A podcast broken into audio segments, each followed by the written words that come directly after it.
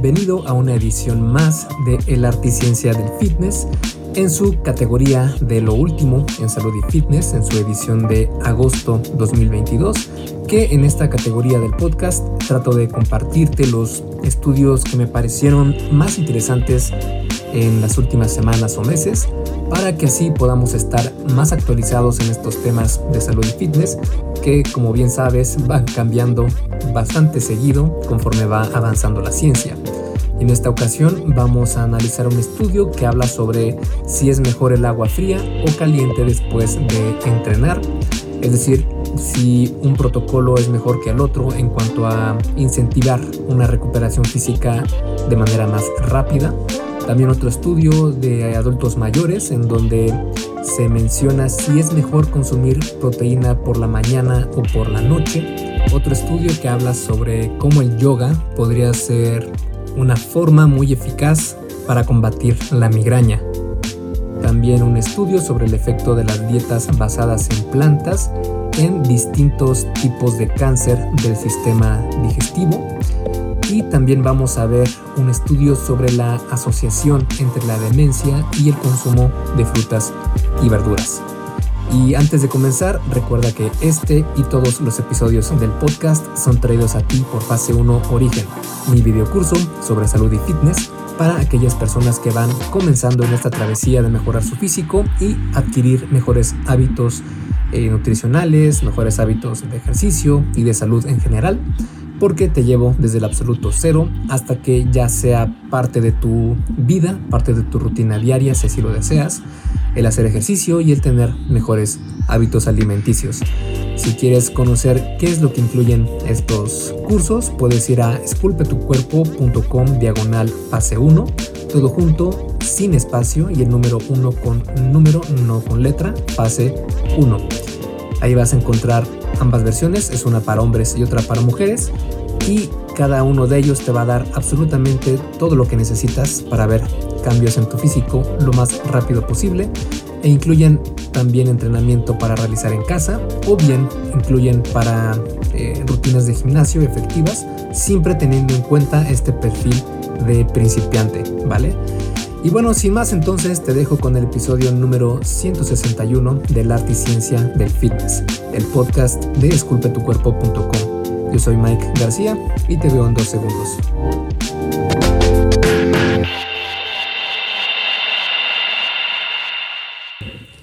El primer estudio que vamos a analizar habla sobre si es mejor el agua fría o caliente después de entrenar. La hidroterapia es un tratamiento bastante popular utilizado para promover la recuperación muscular, tradicionalmente en forma de inmersión en agua fría, lo cual ayuda a aliviar el dolor, la hinchazón y la inflamación.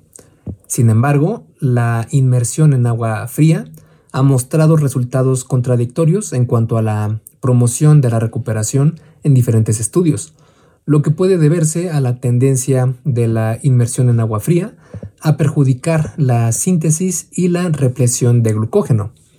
La inmersión en agua caliente, por su parte, ha demostrado en algunos estudios que mejora la fatiga y aumenta la tolerancia a las cargas levantadas en el entrenamiento.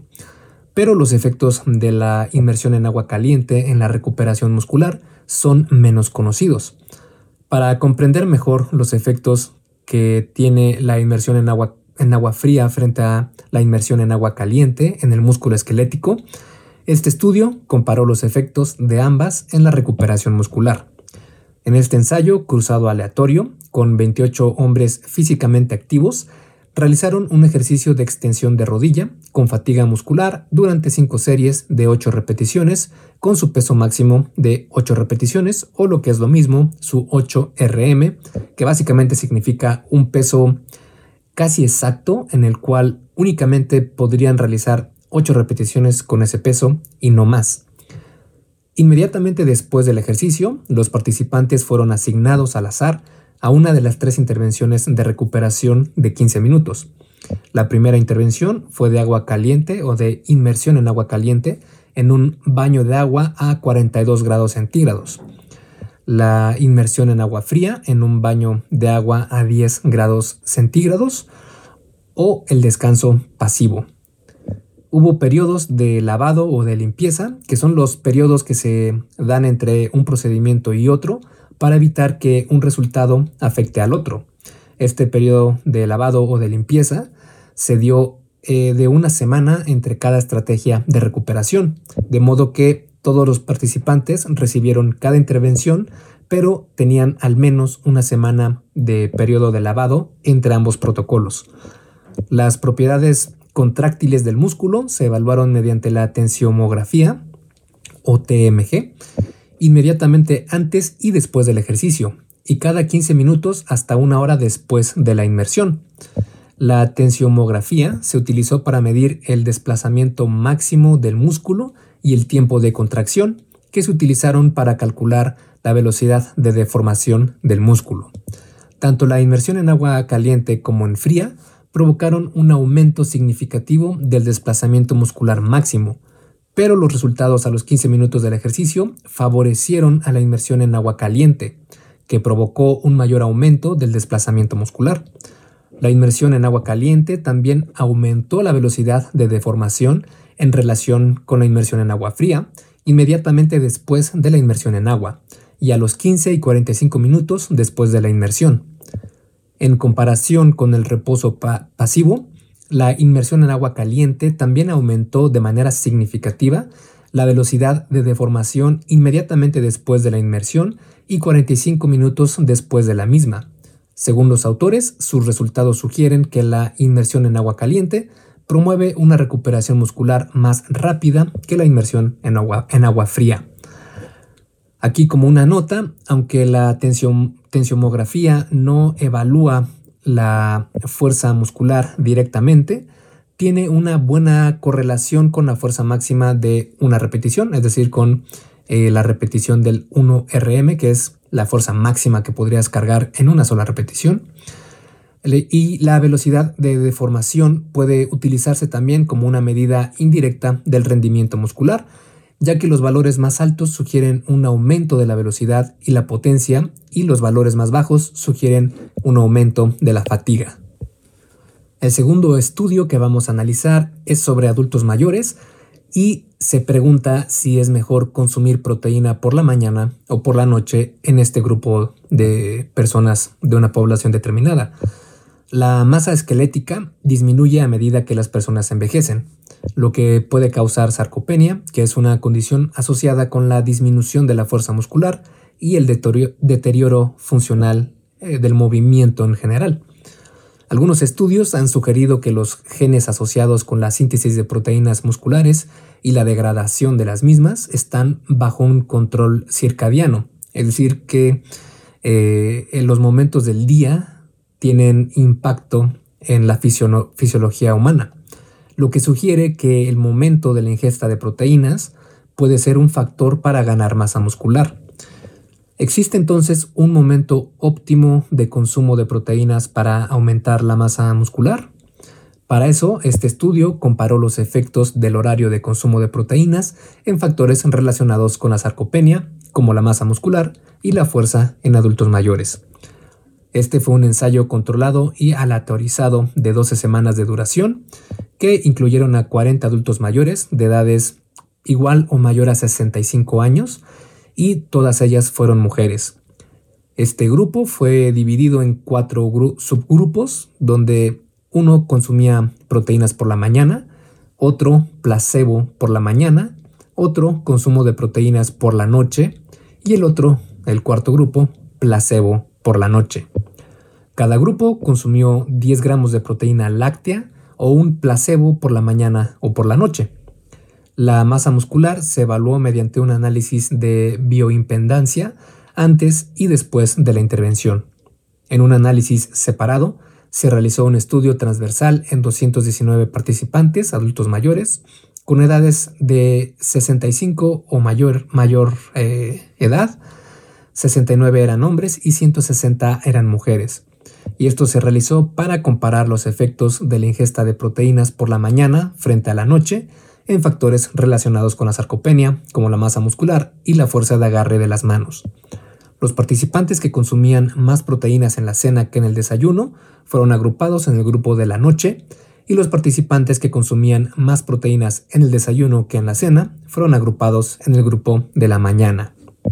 En el estudio transversal, la comparación de los efectos de la ingesta de proteínas por la mañana con la ingesta de proteínas por la noche reveló que el grupo de ingesta de proteínas por la mañana tenía una fuerza de agarre de manos significativamente mayor en comparación con el grupo de la noche. Hubo una tendencia al aumento de la masa muscular y la fuerza de agarre de la mano a medida que aumentaba la proporción de la ingesta de proteínas de la mañana con respecto a la de la noche. Los resultados del ensayo aleatorio respaldaron los datos transversales, mostrando un mayor aumento de la masa muscular cuando el suplemento proteico se consumía por la mañana en comparación con la noche. Los autores concluyeron que la ingesta de proteínas en el desayuno puede tener mayores efectos sobre la masa muscular en comparación con la ingesta de proteínas en el almuerzo y la cena.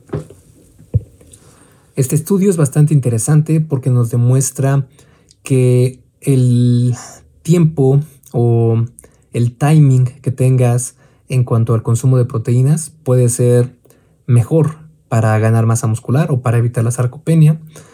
Pero eh, la gran masa de estudios también nos muestra que no importa tanto el momento del día en el que consumas proteína, sino más bien importa el número de gramos o la cantidad de gramos que consumas en el día entero de proteína para tener el consumo adecuado de este macronutriente.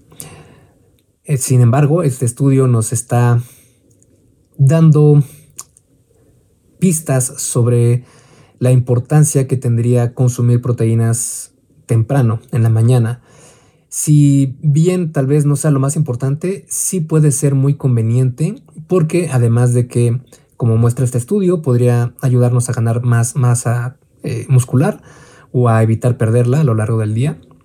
También eh, en otros estudios se ha visto que es bastante conveniente porque suele satisfacerte mejor en cuestión del hambre a lo largo del día. Es decir, en dietas que comparan un consumo de proteínas grande por la mañana, encuentran que te sacían más a lo largo del día que si desayunas un eh, alimento alto en carbohidratos o en grasas. Por eso es que es una buena opción que iniciando el día, si es que desayunas, o que tu primer alimento del día sea una comida eh, alta en proteínas, porque, como vimos, puede ayudarte a retener más músculo, además de que te va a saciar a lo largo del día. Hey, rápidamente, antes de seguir con el episodio, ¿me harías un favor? Si te está gustando lo que estás escuchando en este podcast, puedes compartirlo en tus redes sociales. Basta con que tomes una captura de pantalla o te tomes una foto y compartas la publicación en Facebook, Instagram o en cualquier otra red social mencionando el podcast El Arte y Ciencia del Fitness. Porque simplemente con que hagas esto, que realmente no te lleva más de un minuto, me ayudas un montón a que Esculpe tu cuerpo crezca y podamos cambiarle la vida a muchas más personas. Y si haces esto, no olvides etiquetarme en la publicación para que pueda agradecerte personalmente. En Facebook estoy como blog Esculpe tu cuerpo y en Instagram como Esculpe tu cuerpo. Vale, sigamos entonces donde nos quedamos en el episodio. El siguiente estudio habla sobre cómo puede ser utilizado el yoga para combatir la migraña. La migraña es una afección neurológica, episódica y debilitante que se ha convertido ya en la segunda causa de discapacidad en todo el mundo. El yoga es una combinación de ejercicio físico con técnicas de respiración y relajación. Es una forma alternativa de terapia mente-cuerpo que se ha sugerido para reducir los síntomas físicos del dolor crónico. ¿Podría la práctica del yoga ayudar a tratar la migraña? Este metaanálisis de seis ensayos controlados aleatorios investigó la eficacia de la terapia de yoga en comparación con las terapias estándar para el tratamiento de la migraña en 445 adultos con una edad media de entre 30 a 44 años, donde el 24% de ellos eran hombres y el 76% eran mujeres, quienes fueron diagnosticados con migraña. Cinco ensayos tuvieron lugar en Asia y uno se realizó en Estados Unidos. Los participantes en los grupos de intervención practicaron yoga con o sin tratamiento médico convencional durante una duración de seis semanas a tres meses. El resultado primario a buscar fue la intensidad del dolor, con, resultados adicionales que incluían la frecuencia del dolor de cabeza, la duración del dolor de cabeza, la puntuación de la prueba de impacto del dolor de cabeza 6, o conocido también como HIT 6, y la puntuación de la evaluación de la discapacidad de la migraña, conocida como MIDAS. Cada uno de los resultados se evaluó a partir de los autoinformes de los participantes. Los resultados mostraron que la terapia de yoga redujo la intensidad del dolor relacionado con la migraña en comparación con las terapias estándar de tratamiento de la migraña por sí solas.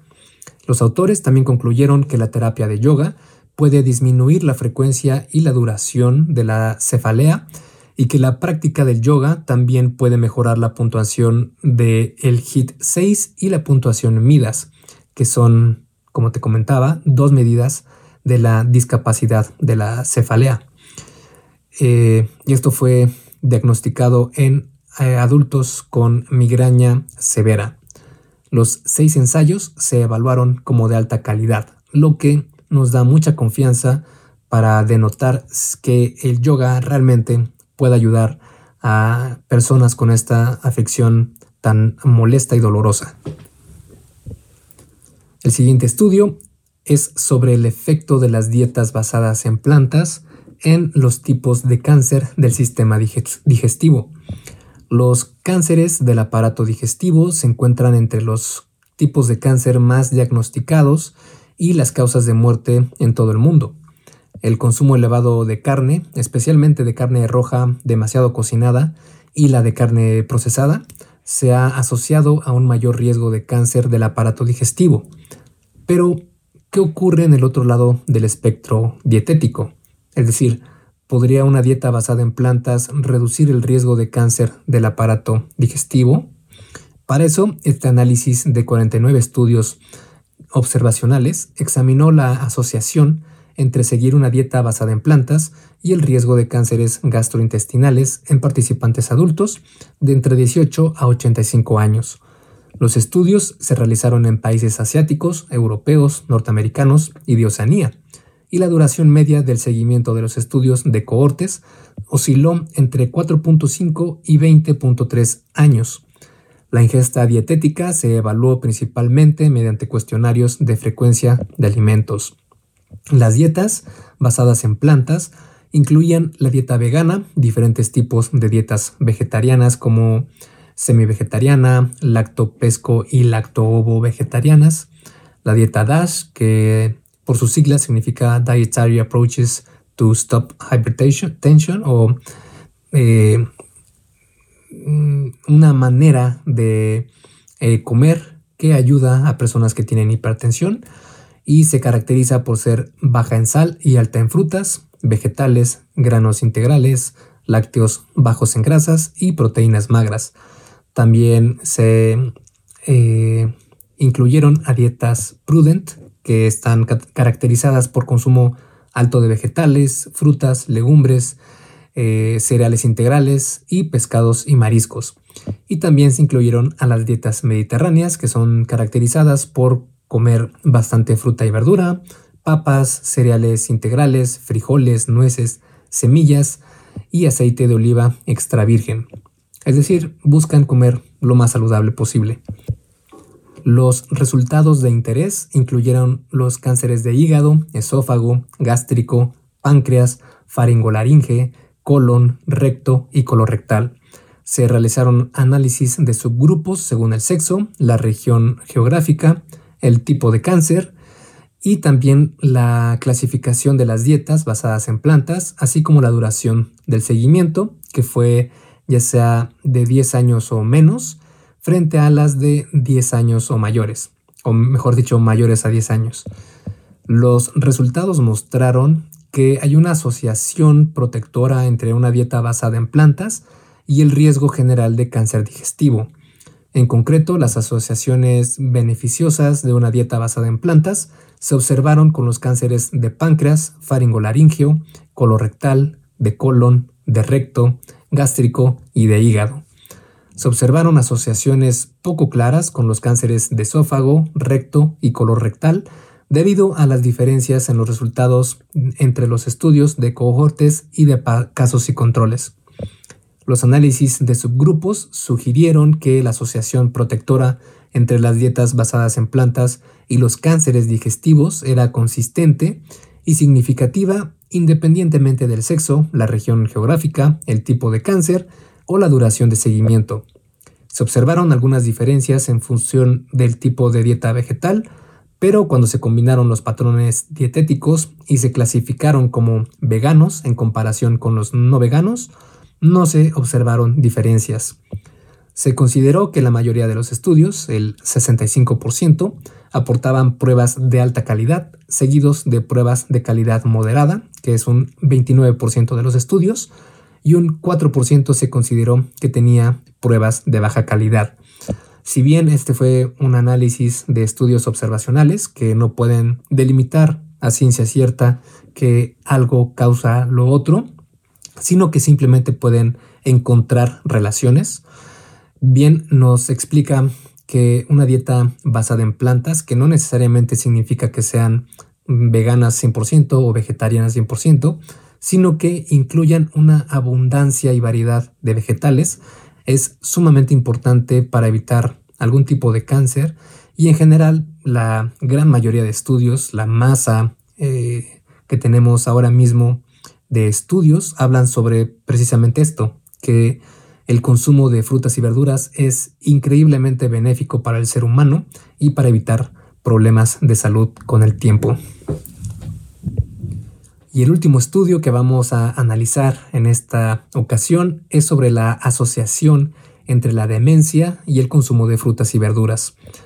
Aunque la incidencia de la enfermedad de Alzheimer ha aumentado en proporción al envejecimiento de la población, según algunas estimaciones, la tendencia al aumento de la demencia se sigue observando incluso después de tener en cuenta la edad, lo que sugiere la participación de otros factores que posiblemente podrían ser modificables. Los estudios realizados en varias poblaciones occidentales han descubierto que un mayor consumo de frutas y verduras se asocia a un menor riesgo de demencia, pero las pruebas de las poblaciones asiáticas son limitadas. Este estudio entonces examinó las asociaciones entre el consumo de frutas y verduras y la demencia en una comunidad japonesa. Este estudio observacional se realizó eh, un, o realizó un seguimiento de 1.071 participantes de edades superiores a 60 años, donde 452 eran hombres y 619 eran mujeres de Japón durante 24 años. Todos los participantes estaban libres de demencia al inicio del estudio y su consumo de frutas, verduras y nutrientes específicos se evaluó mediante cuestionarios de frecuencia de alimentos al inicio del estudio. Los resultados primarios fueron el desarrollo de demencia o de cualquiera de los subtipos de demencia, la enfermedad de Alzheimer o la demencia vascular, que la demencia vascular es un término general que describe, describe problemas con el razonamiento, la planificación, el juicio, la memoria y otros procesos mentales. Los resultados mostraron que en total 464 participantes desarrollaron demencia durante el periodo de seguimiento de 24 años. 286 personas desarrollaron Alzheimer y 144 de ellas desarrollaron demencia vascular. Una mayor ingesta de verduras se asoció a un menor riesgo de demencia por todas las causas y de enfermedad de Alzheimer, pero no de demencia vascular. El 25% más alto de ingesta de verduras en la cohorte se asoció con un 27% menos de riesgo de demencia y un 31% menos de riesgo de enfermedad de Alzheimer en comparación con el 25% más bajo de ingesta de verduras. El riesgo de demencia también disminuyó de forma significativa con el aumento de la ingesta de vitamina C, vitamina A, riboflavina, que es la vitamina B2, calcio, magnesio, potasio y fibra dietética. No hubo asociaciones significativas entre el consumo de frutas y la demencia. Los autores del estudio concluyeron que una dieta rica en verduras puede reducir el riesgo de demencia en las poblaciones asiáticas. Y como vimos en el estudio anterior, volvemos a lo mismo, el consumo de frutas y verduras es muy, muy, ya no diría yo conveniente ni eh, una opción adecuada, sino que es necesario y completamente una eh, algo que no debe faltar en las dietas de todos los seres humanos, no solo de poblaciones asiáticas, porque si bien este estudio fue observacional y fue eh, con cuestionarios, que tampoco es una metodología tan eficaz o tan certera y es mejor otro tipo de protocolos, pero aún así nos sigue mostrando lo que muchísimos otros estudios nos han demostrado, que el consumo de frutas y verduras es un eh, indicador que nos habla de la salud que un ser humano puede tener, es decir, entre más frutas y verduras coma, es un ser humano que probablemente tendrá mejor salud. Y de nuevo, quiero aclarar que esto no significa que solo debas comer frutas y verduras, para nada. Lo mejor es que comamos una gran variedad de nutrientes, frutas, verduras eh, y también alimentos de origen animal, si, si es que tú comes alimentos animales. Pero si no es así, eh, también está, eh, hay opciones que podrías intentar si es que llevas una dieta vegana para intentar reducir los posibles problemas que podrían haber de no consumir eh, alimentos de origen animal, especialmente las proteínas de origen animal y algunas vitaminas específicas que solo podemos obtener de los animales, como la vitamina B12. Y si quieres conocer más sobre esto, puedes ir a esculpetucuerpo.com y busca eh, ganar masa muscular siendo vegano, me parece, algo así, el título va algo por el estilo, y ahí vas a encontrar una guía que hice sobre cómo ganar masa muscular siendo vegano. Pero bueno, eh, el punto aquí es que definitivamente el consumo de frutas y verduras es algo que si no haces en este momento, si no tienes un consumo alto de frutas y verduras, la mejor opción sería que comiences a hacerlo porque Así puedes evitar un sinfín de problemas de salud que podrían ocasionar o desarrollarse con el tiempo si tu ingesta es muy baja de estos alimentos. Y bueno, espero que este episodio te haya parecido interesante y que te haya ayudado un poco más a ir encajando estos, estas piezas de rompecabezas de la salud del fitness y nos vemos la próxima semana. Esculpe tu vida, comienza con tu cuerpo. Y hasta aquí el episodio del podcast de hoy. ¿Te gustó? Si es así, déjame una calificación y tu opinión en Apple Podcast o en la plataforma que me escuches. Es muy sencillo y no te lleva mucho tiempo. Con esto me ayudas a que el podcast suba en el posicionamiento y así podamos llegar a más personas. Si tienes alguna duda o sugerencia, puedes mandarme un email a contacto arroba esculpetucuerpo.com. Veo absolutamente todo lo que me llega al mail y respondo personalmente a todos. Puedo tardarme un poco por la cantidad de mensajes que recibo al día, pero ten por seguro que sí te responderé. Gracias por escuchar el podcast de la Articiencia del Fitness y espero haberte ayudado a aclarar algunas de tus dudas. Y antes de irnos, si te gustó el episodio, entonces probablemente también te guste el curso por email que tengo donde aprenderás durante 7 días sobre fitness basado en ciencia. Puedes suscribirte totalmente gratis en esculpetucuerpo.com diagonal curso gratis. Todo junto y sin espacio. Curso gratis.